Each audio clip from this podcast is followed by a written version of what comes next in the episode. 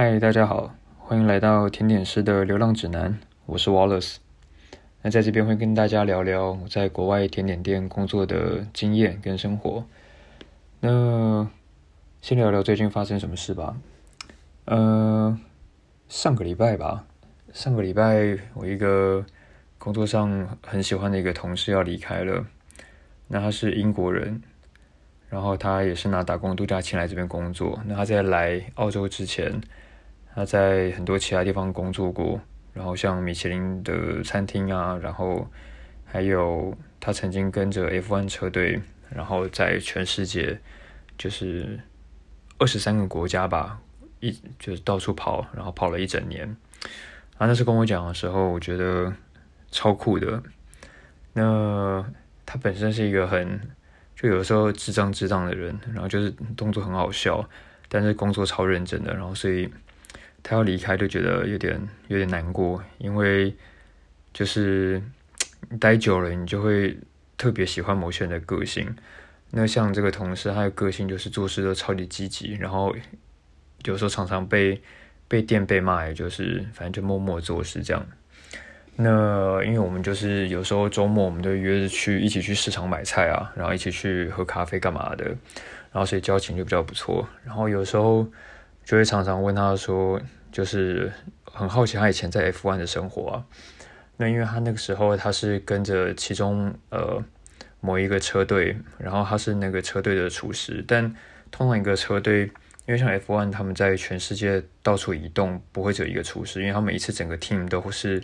可能会到几十上百人，然后一起移动，那所以他们的厨师至少都好几个。那但是我那个同事他被他负责的是专门接待一些重要贵宾的厨师，就他们厨师有分开，就是有某些厨师是专门负责帮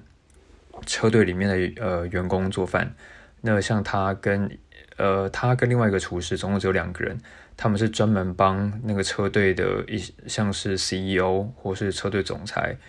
然后他们有时候会招待外宾，那他们就要每天就是负责这些私人晚宴的菜。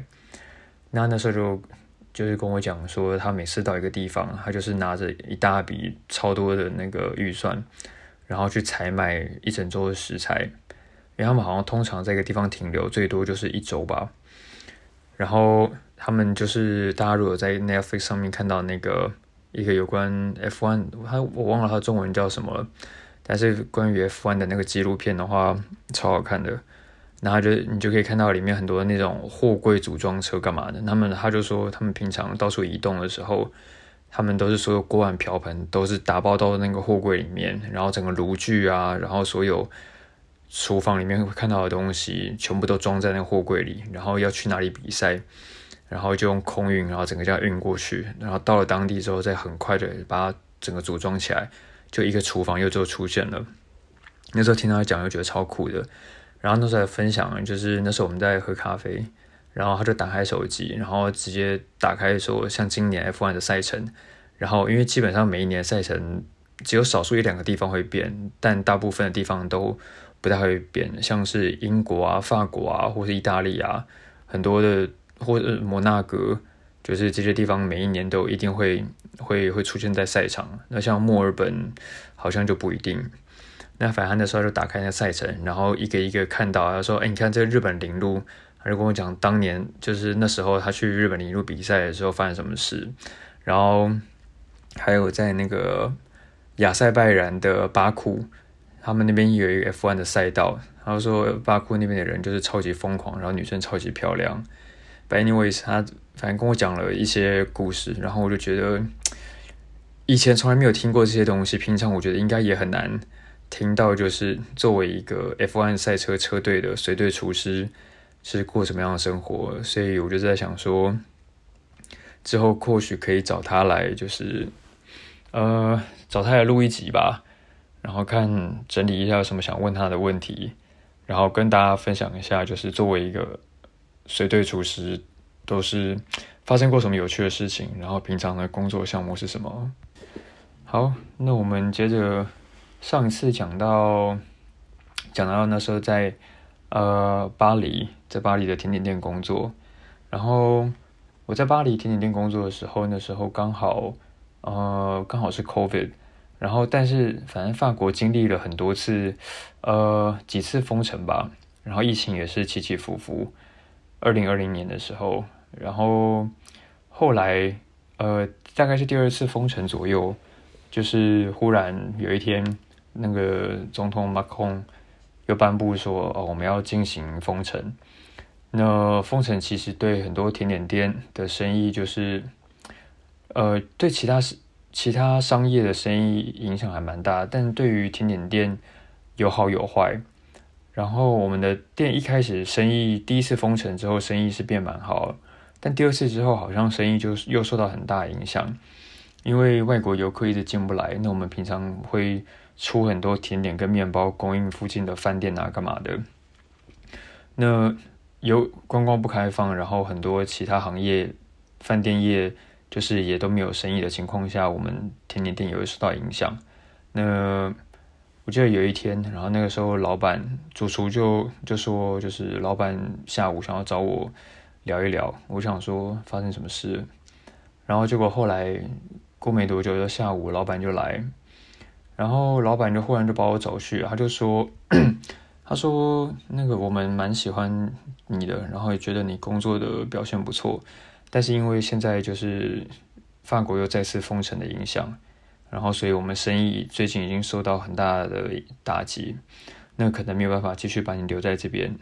但是如果你对于做巧克力有兴趣的话，那个我有认识另外一家巧克力店，他们现在生意非常好，那他们刚好很缺人手。那你如果有兴趣的话，呃，我。”可以跟他说一声，那我可以帮你转接去他那边工作，那就看你的意愿怎么样。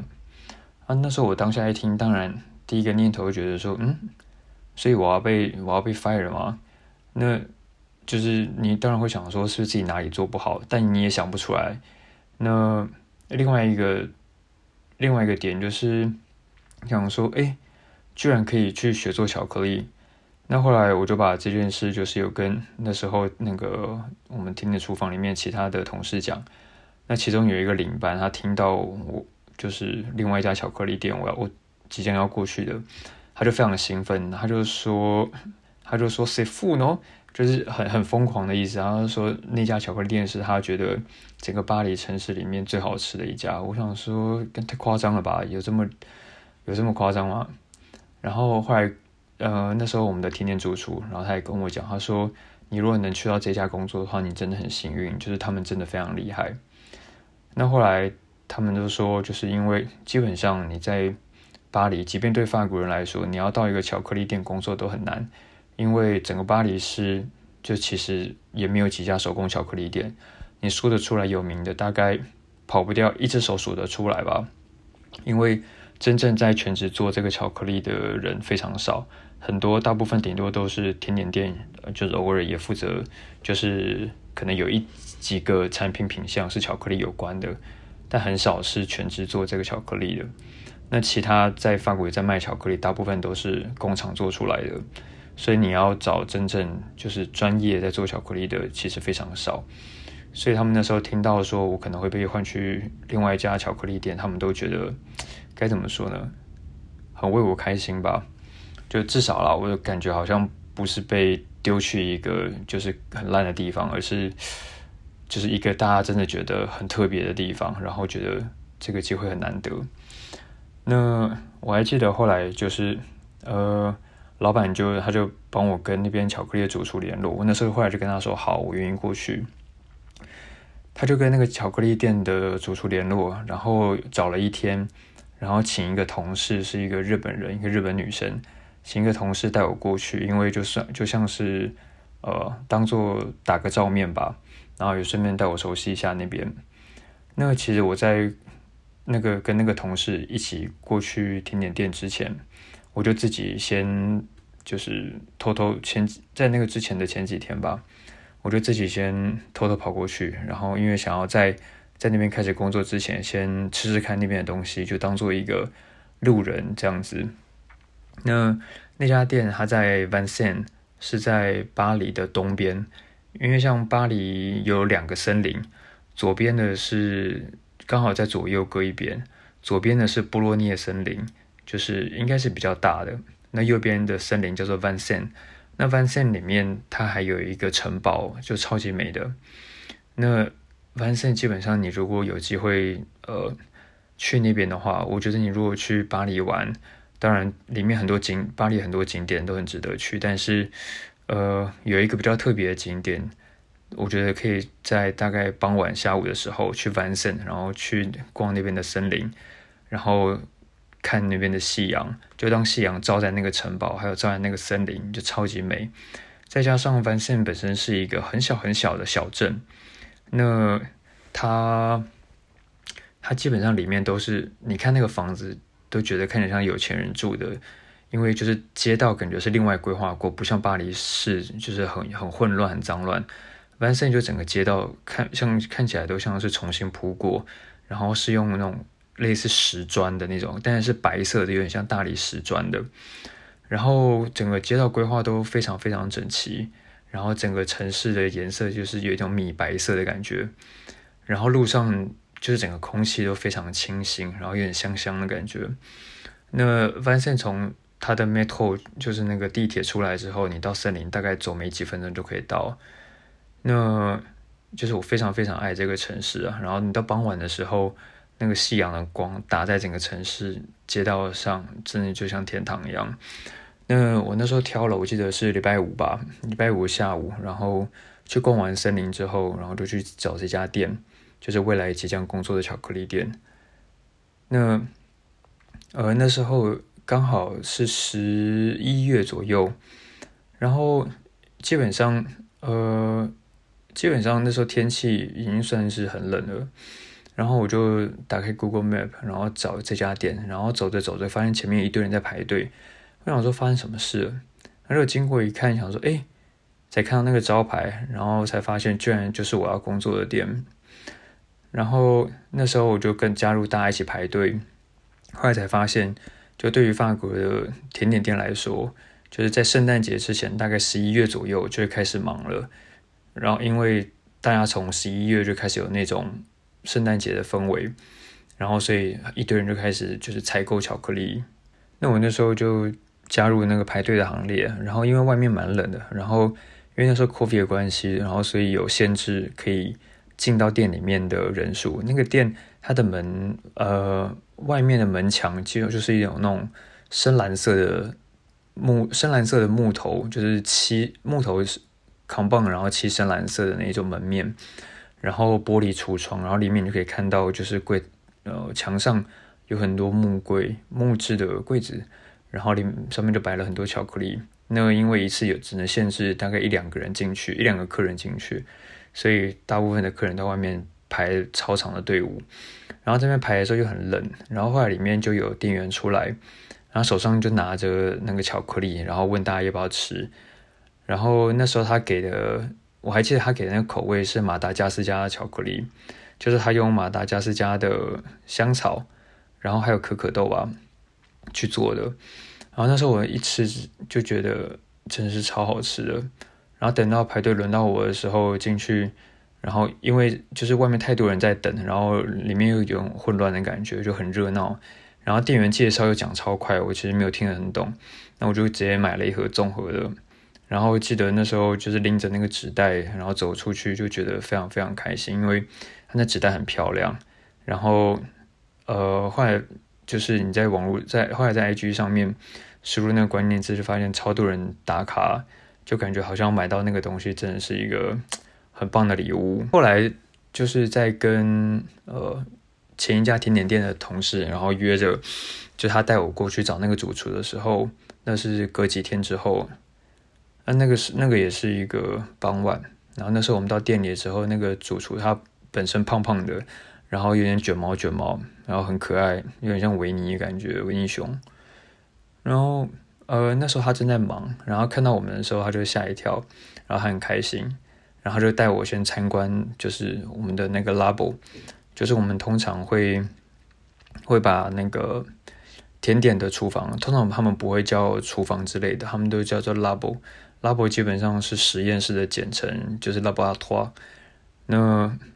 所以我们就叫工作地方叫 labo。那那时候进去看的时候，我们工作的地方就是还蛮大的。